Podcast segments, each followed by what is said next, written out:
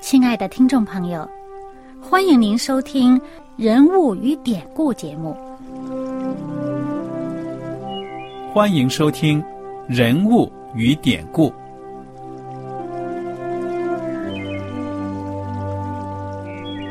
听众朋友们，当你读圣经的时候，不知道有没有过这样的想法？生活在几千年前的圣经人物，与我们这生活在二十一世纪的人有什么相关吗？那些古时候缔造了历史的伟人们，只是些令我们感叹而望尘莫及的对象吗？那些败坏了品德的小人和有负圣托的失败者，难道只是为了让我们嗤之以鼻吗？在这个人物与典故的节目里，我和小燕将与大家一起，通过圣经中的人物和他们的事迹，看看我们能从他们的故事中得到哪些启发，以便用正确的态度来对待我们每天所面对的生活和挑战，共同奔走天国的旅程。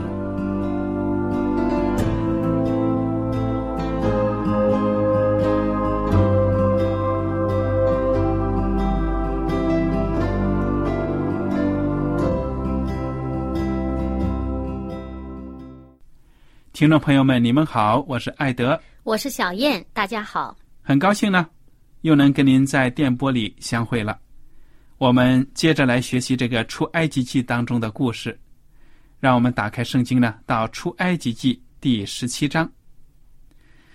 上一讲呢，我们学习到了，在旷野里面，上帝行了神迹，从天上呢，给这个以色列人降下玛拿，从天而降的食物来。嗯，这个马呢真的是很奇妙啊！圣经描写说，样样子呢像是盐碎子，说明不大，对不对？嗯颜色是白的，嗯，滋味呢如同掺蜜的薄饼。甜甜的哈。嗯，这个什么东西真的是想不出来，脑子想不出来。而且呢，像珍珠又有好像味道呢像新油，这个就不是在出埃及记里面讲的，是在民数记里面讲的嗯哼，还有他们吃肉的问题怎么解决的呢？啊，又是天上飞下来的食物了，对呀，鹌鹑。嗯这个鹌鹑呢，要说作为一种禽类，好像有的还觉得还挺，好像感觉到很稀奇的一种肉类，是不是啊？小小的，对呀，那不管怎么样呢，这个以色列人算是得到了满足了，应该是满足的了。嗯上帝是关心百姓的疾苦的，对不对呀？嗯，这个鹌鹑呢，中国人说这挺补的，嗯哼。那么反正我也没吃过。好，我们来看看这个第十七章了，又有什么故事了？嗯，又是遇到另一个难关了。嗯哼，那么之前是食物，就是这个粮食没有了。那么虽然他们有牲畜，但是没有这个呃地里出产的粮食了。那么上帝解决啦。好，那么现在呢，除了食物呢，就是维持人生命最基本的这个呃东西，就是嗯，水。对，又遇到水的问题了。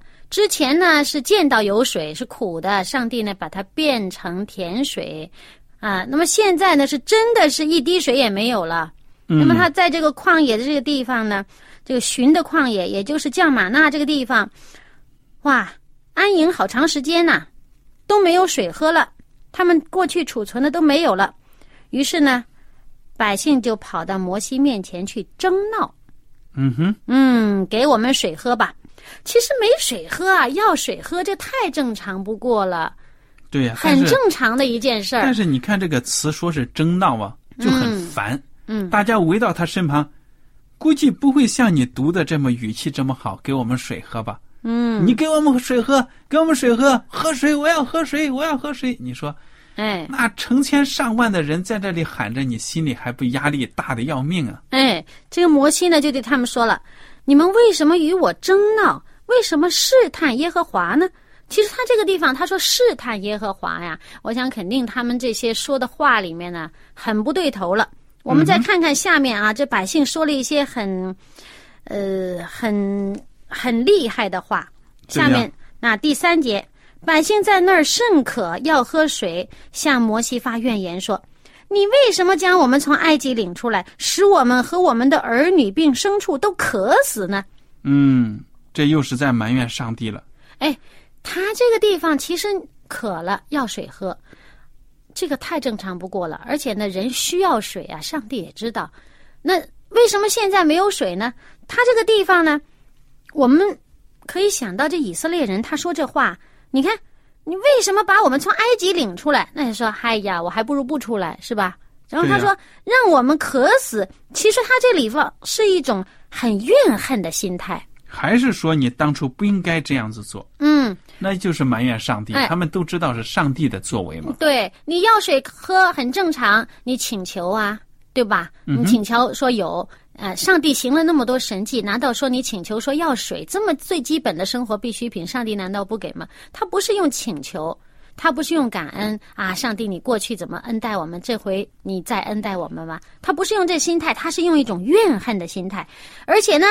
他们在指责上帝的动机，你把我们从埃及领出来，就是存心想叫我们死。嗯，你看看，真的是啊。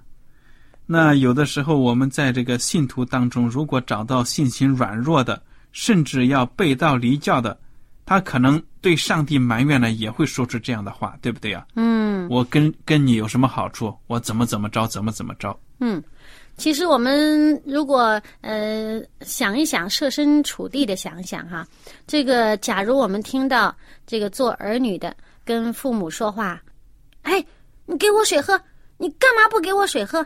我现在没水，我渴得很，你给我水，嗯，你不给我水喝，你你当初把我生下来，你就是存心想渴死我，哎，你。其实我们做父母，或者说我们看到别人有这样说，觉得不可理喻，这孩子怎么这么恶毒？说那那，而且我们再引申一点，那孩子可能会说啊，你我生活上我现在需要钱，嗯，你你干嘛不给我钱？我现在要钱，那这样也不对。那如果你真是说需要水，那父母难道说不给你水吗？你好好说，你说，哎呀，我现在口渴了，爸妈有有水吗？一般就是这样说就好了，对吧？哪有说是质问？你你你那个把我生下来，重新叫我渴死，对吧？所以呢，所以我们设身处地想一想，为什么上帝在这个事情上哇愤怒啊？嗯哼。那么就是等于说呢，对上帝没有一点感恩的心。嗯。认为呢，好像什么都是欠他的。嗯。你就是欠我一个。怎么怎么东西啊，或者什么什么？我的生活呢，就是你就应该天经地义、理所当然，怎么怎么的，把我安排的好好的。嗯，所以这种心态是很不好。而且呢，从摩西后来讲的话呢，可以看出这些百姓呢，对他都要动粗了。嗯，这有点像暴民了。对呀。那这个摩西说，那这时候摩西他到耶和华面前呢，就呼求说：“那我应该怎么样向这百姓？”来做呢？那他们几乎要拿石头打死我。嗯，这个旷野里面呢，缺水，但是不缺石头，对不对啊？所以他们随时呢都可以围攻摩西，把他打死。第五节，耶和华对摩西说：“你手里拿着你先前击打河水的杖，带领以色列的几个长老从百姓面前走过去。我必在河裂的磐石那里站在你面前，你要击打磐石。”从磐石里必有水流出来，是百姓可以喝。摩西就在以色列的长老眼前这样行了。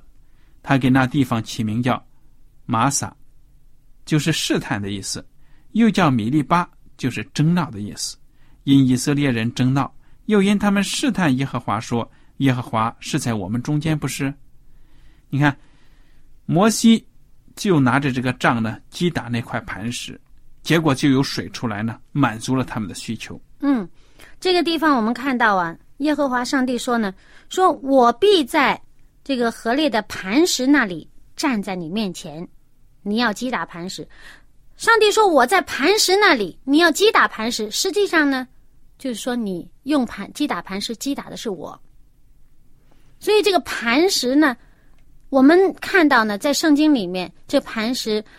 都是讲是耶稣。嗯哼，那我们知道这个地方也是一个预表，这击打磐石，实际上呢，就是上，就是为了我们的缘故呢，这个耶稣被击打，嗯然后他被击打，他流出什么呢？流出水来，这是生命的水，生命的活水。嗯，很好。那么在这个呃这个约翰福音四章的时候，这个约翰福音四章十四节吧，那这个耶稣自己对嗯这个撒玛利亚井边上的这个妇人呐、他就说了这么一段话，他说呢，他自己就是这个活水的泉源。对，他说：“人若喝我所赐的水，就永远不渴；我所赐的水要在它里头成为泉源，直涌到永生。嗯哼，就是喝这个石头流出来的水啊，还会渴啊。但是如果我们喝了这个上帝所赐的活水，这个灵性的这个活水，嗯那我们就会好得到这个上帝所赐的这个永生，就是洗净我们心里边这些污秽呀、我们这些抱怨呐、这些不满呐、那么在这世界上呢，就是永远不会缺水了，就是我们的灵性就不会缺水。对了，那么你说这个摩西啊，把那个地方命名为玛撒、米利巴，本来这是行神迹的大的地方，应该是很荣耀的起个名字，嗯、对，但是呢，就用当时以色列人的表现为当地起名字，那么其实也是让以色列人回头看看自己的属灵的旅程上呢，他们所犯的这些错误，也是一种警戒后人的一个用途，对不对呀、嗯。你说，本来一提起这块石头，如果大家走过，我就想到我们去旅游的时候，特别是在我们中国啊，对那些名山名水、那些大石头旁边都会雕刻上字啊，赞美，对不对呀、嗯，对说这个天下第一石什么什么的，对，还有一些诗人呢，喜欢这个题诗啊、作赋啊，都写在石头上。对呀，那本来很好的一件事情，哎，结果起的名字咋这样子？又是什么试探，又是争闹，而且那个石头很巨大，能流出水来，够着上百万的人喝啊！整个的旷野，他们也不是住一天两天，住很久啊。那水流出很多，那石头很大很大，应该。所以我觉得这么伟大的事儿，哈，这种名字啊，其实就是一种对以色列人的鞭策，嗯，好像抽他们的嘴巴。你每一次来到这块石头，这是救命的石头，上帝赐的行神迹的地方，但是你想到的是什么呢？试探、争闹，争闹。嗯所以啊，愿我们大家都能够在生活当中遇到危难的时候呢，千万不要急得，就好像中国话成语说的“六神无主”，热锅上的蚂蚁呀、后就胡说八道。胡说八道。对呀、嗯应该静下来。圣经也说，诗篇上都写了嘛，你要安静，你要安歇，知道嗯我是上帝。嗯，对，你自己心情慌乱呢，有病乱求医，对不对？嗯那有的时候慌乱起来，真的是做出很多傻事来。嗯，其实人呐，就是这个过于急躁啊，有而且这个怒气呢，人不去控制自己的怒气，以至于呢，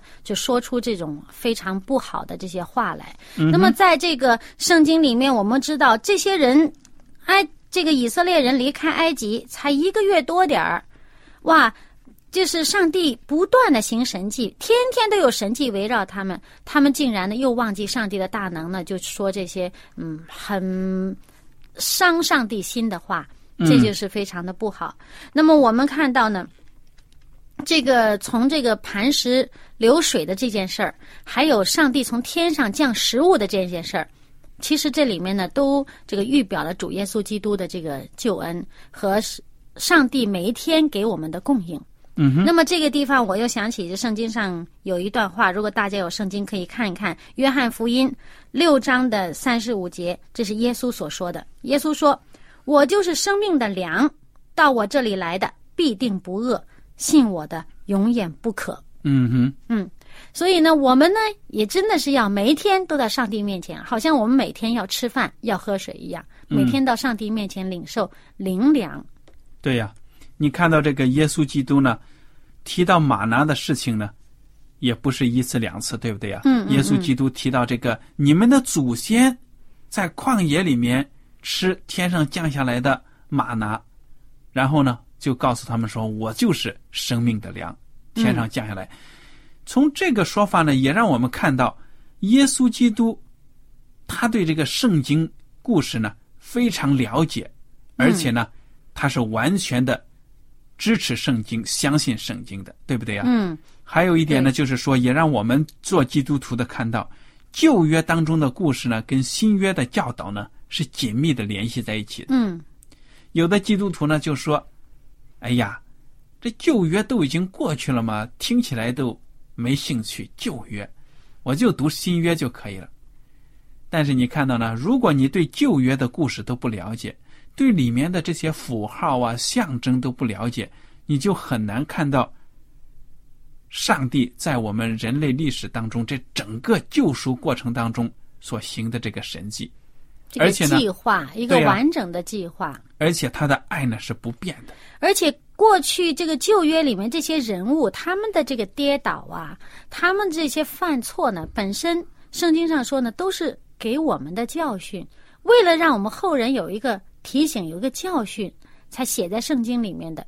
我们不去看自己，嗯，不去接受这个前车之鉴呢，那不是要步他们的后尘吗？对呀，所以我们在这里就呼吁大家学习圣经呢，一定要全面的学习，不可以呢厚此薄彼，说哎呀，这卷书我喜欢读我就读，别的我什么都不管，不行的。要整个的呢，把这些故事呢都读一读，挖掘里面的属灵的含义。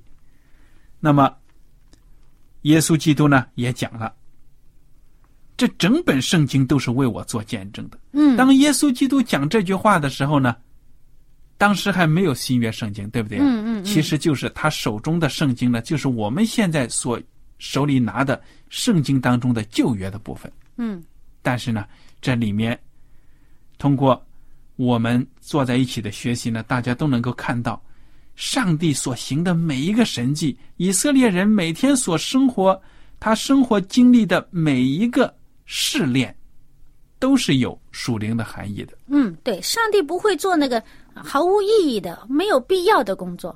对呀、啊，这个所有的神迹本身一定有上帝的行这个神迹的目的和理由，对呀、这是为了我们的益处，上帝这样做。对了，上帝呢，他不是马戏团的魔术师，就是为了好玩逗你开心，嗯对不对？所以耶稣基督也骂那些法利赛人，那些法利赛人说：“你行个神迹让我们看看，我们就相信你是上帝儿子。”耶稣真是有神迹在他面前，他也不会信。对，耶稣就对他们说呢：“你们这些人呢，没有神迹给你们看的。嗯，而且那时候说就是死人复活在他们面前，他们也是不信。对，不信的人怎么都不信的。好，我们接着来看看这个十七章的下半部分，讲到一个非常有力的故事。嗯第八节开始，一直到这个结尾的十六节，讲的是呢，以色列人在旷野和亚玛力人征战。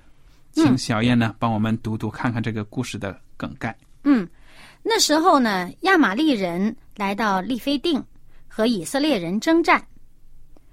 哎，这个他们住的那个地方啊，本来是一大群的以色列人住在旷野，呃，可能亚玛力人觉得哇，这些人这没吃没喝哈，但是应该从埃及带了很多财宝来，趁火打劫。呃，这个是有可能。另一个呢，就是说，这以色列人一路走过去啊，当地很多有的地方都已经有民族了。你这一大帮子拖老带少上百号人，对呀、还带着牲畜。黑压压的一片子压过来，我们也怕呀，对不对呀？不要从我们这里过啊，说不定你们顺手不干净偷我们一下子。哎，不过他们住的这个地方是旷野啊，说的清清楚楚是旷野，他们扎营在旷野呀、没有呃踩别人的境地。嗯，但是我们从当中也看到，上帝呢，有的时候要让他们绕着走，嗯，有的时候呢免得遇上战争。对了，那么人家不会等你到城门口了才才赶你走啊。嗯人家探子一看说那边可能有危险呐、那么多人来了，好，我们就地消灭他们。不过他们也知道那些人呢，你说拖老带幼的，嗯，趁火打劫的，就来欺负人。那我们看这亚玛力人其实什么人呢？这个亚玛力人呢，就是翻开前面的圣经啊，或者后面这个讲这个嗯族民族的时候呢，可以看到这些人呢是雅各的兄弟以扫的后代。嗯，嗯，这个以东人属于以东人。所以可以想象是一种好战的民族啊。嗯，不过这个民族呢，我们看到后面呢，就发现这民族这因为这件事儿自己招了祸了。好，现在我们看看这个摩西说什么哈？第九节，摩西对约书亚说：“你为我们选出人来，出去和亚玛力人征战。明天我手里要拿着上帝的杖，站在山顶上。嗯那，也就是说，你们这些年轻的啊，下去打仗，我呢到山上去，拿着上帝的杖。上帝的杖是行神迹的杖啊。好，嗯下面呢，于是约书亚照着摩西对他所说的话行，和亚玛力人征战。摩西、亚伦与户尔都上了山顶。摩西何时举手，以色列人就得胜；何时垂手，亚玛力人亚玛力人就得胜。对呀、你看看，在这个山上呢，摩西带着另外两个人，亚伦和户尔，那么好像呢跟那个平原下面打仗的这个离得很远，没想到呢，摩西的手势却影响这个战场上的局势，对不对啊？嗯，他的手举起来，这是祷告的手。我们有时候见到有些人这个祷告赞美上帝的时候，这手举高高的哈。嗯，好像天线一样啊。那么举起来的时候呢，战场上以色列人呢就占上风。嗯当摩西他的手累了，松弛一下子，哎，亚玛力人又反攻了。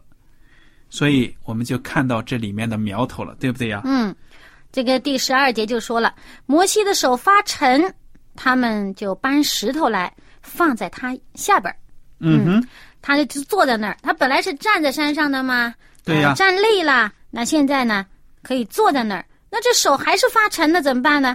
这个亚伦和户尔呢，就扶着他的手，一个在左边，一个在右边，扶着他的手。嗯那么一直到这个太阳落山的时候呢，这个约书亚用刀杀了亚玛利王和他的百姓。嗯，他其实不是侵犯人家地方去杀人家的百姓，是你们来入侵的那些，对呀。对，来打仗的那些。而且你看这个仗打了一天呢，哎，太阳落山了，对呀，这个说明这场恶战呢真的是不容易。非常激烈。那么，以色列人能够战胜这个亚玛力人，一个好战的民族，说明是上帝呢帮助了他们。嗯如果凭他们的能力呢，是不行的，很明显的。嗯，人家有备而来呀、你这些拖老带幼的，对呀、那么摩西呢，他让我们看到，他就是从上帝那里得到力量，嗯然后这种力量呢，又用超自然的方式传给了战场上的以色列人。嗯，那么你说，这不是神迹，这是什么？嗯，用科学讲不通的嘛。嗯，其实呢，我们这里呢可以看到呢，如果大家对这个呃圣经有一些认识的话，就会想到呢，摩西这个手啊是祷告的手，那么就是说前面的人在前面征战，那些这个前线的人在征战，后方呢需要有人为他们祷告，嗯，征战的状况祷告。我们见到一些呃布道会，有些布道家开布道会，那他整个有一个祷告团队啊，嗯哼，甚至呢，这个以前好像是穆勒吧，以前开布道会的时候，哇，他那个祷告团队，那祷告的人比在布道会前边工作人员还多。嗯，所以我们大家都要看到呢，为上帝做工，这个是一个属灵的战争啊，嗯。属灵的工程。你光靠这个力量，靠我们人手的力量呢是不行的，靠你动嘴皮子也不行的。所以没有上帝的赐福呢，这个工作是不能完成的。嗯，而且呢，我还想到一个赞美诗，有一首赞美诗呢，它就歌词里面就讲到呢，这个摩西举手，而亚伦呢扶住。嗯哼，也就是说，这个传道人呢，做上帝工的这些仆人、这些工人呢，也需要帮手的。对呀，就是我们大家其实每一个信主的人呢，都可以参与到上帝的工作当中。嗯无论你是做领导的，你还是在前线呃奋战的啊、还是具做具体的接触人的工作的，你还是在后方呃做这个支援工作的，大家呢需要一起合作，一起来成就这个上帝差派我们做的事情。嗯，这个真的是大家联合起来共同努力的团队的工作，对不对？嗯对那不是一个人能做的。嗯，对。那摩西虽然是带头的，但是如果没有亚伦和户尔在那扶着手，哇，举着手举着一整天，怎么可能？对呀、那么我们也看到呢，上帝的子民团结起来，尽力呢就能够战胜敌人。所以我们大家呢也在教会里面都要有团结的心，互相的扶持，互相的帮助。嗯，哪怕你没有在前线呢，你也要为前线的工人祷告。这个祷告的力量呢，实在是无穷的。嗯，而且呢，这个大家这个分工合作呀，对这个圣经里面很强调呢，大家是在教会里面都是一体的。那么上帝给个人的恩赐不同嘛，嗯哼，那么现在我们这里呢，还有一个想法，还想到一个地方，就是这个摩西啊，祷告的手，他为战场上征战的人祷告。我们想到呢，耶稣基督，耶稣基督其实呢，不只是每一天与我们同在，带领我们呢，一直就是呃面对每一天的这个生活和工作。但是呢，除此之外呢，耶稣基督也在天上每一天为我们祷告。对呀、那么我们知道这个呃，耶稣教我们的这个祷告里面呢，就是说，那我们自己呢，有的时候甚至不懂得怎么祷告，嗯，唯有上帝的圣灵呢，懂得上帝的心意，他默默的用这个说不出的叹息为我们祷告。当我们遇到困难的时候，有时候自己都不知道该怎么努力，该往什么方向去的时候呢，上帝会亲自带领我们。只要你来到上帝面前，无论你是有声还是无声的，上帝都知道你的心意。嗯哼，好了，我们最后看看这个十四节到十六节。耶和华对摩西说：“我要将亚玛利人的名号从天下全然涂抹了。你要将这话写在书上做纪念，又念给约书亚听。”摩西筑了一座坛，起名叫耶和华尼西，就是耶和华是我惊奇的意思。又说：“耶和华已经起了誓，必世世代代和亚玛利人征战。嗯，这个地方他讲到这个涂抹亚玛力人的这个名啊，也就是说这个族最终是要被消灭的，”对呀、当然不是现在。不能得救了，因为嗯他们呢不是敬畏上帝的，是跟上帝的子民作对的。嗯，那么我们也记住呢，这里有个名号耶和华尼西，希望大家记住呢，他在希伯来语里面就是耶和华是我的旌旗。就是上帝是我的旗帜。对了，开路先锋的旗帜。嗯，有一些儿童歌啊，经常用这样的词。嗯，好了，时间的关系呢，我们今天学习到这里就结束了。您如果有什么问题，请您写信给我们。小燕和艾德呢，要跟大家说再见了。愿上帝赐福你们，我们下次节目再会。再会。喜欢今天的节目吗？若是您错过了精彩的部分，想再听一次，可以在网上重温。我们的网址是 x i w a n g r a d i o 希望 Radio，或是找旺福村也可以找到。记得把好东西介绍给您的朋友，与他一起收听。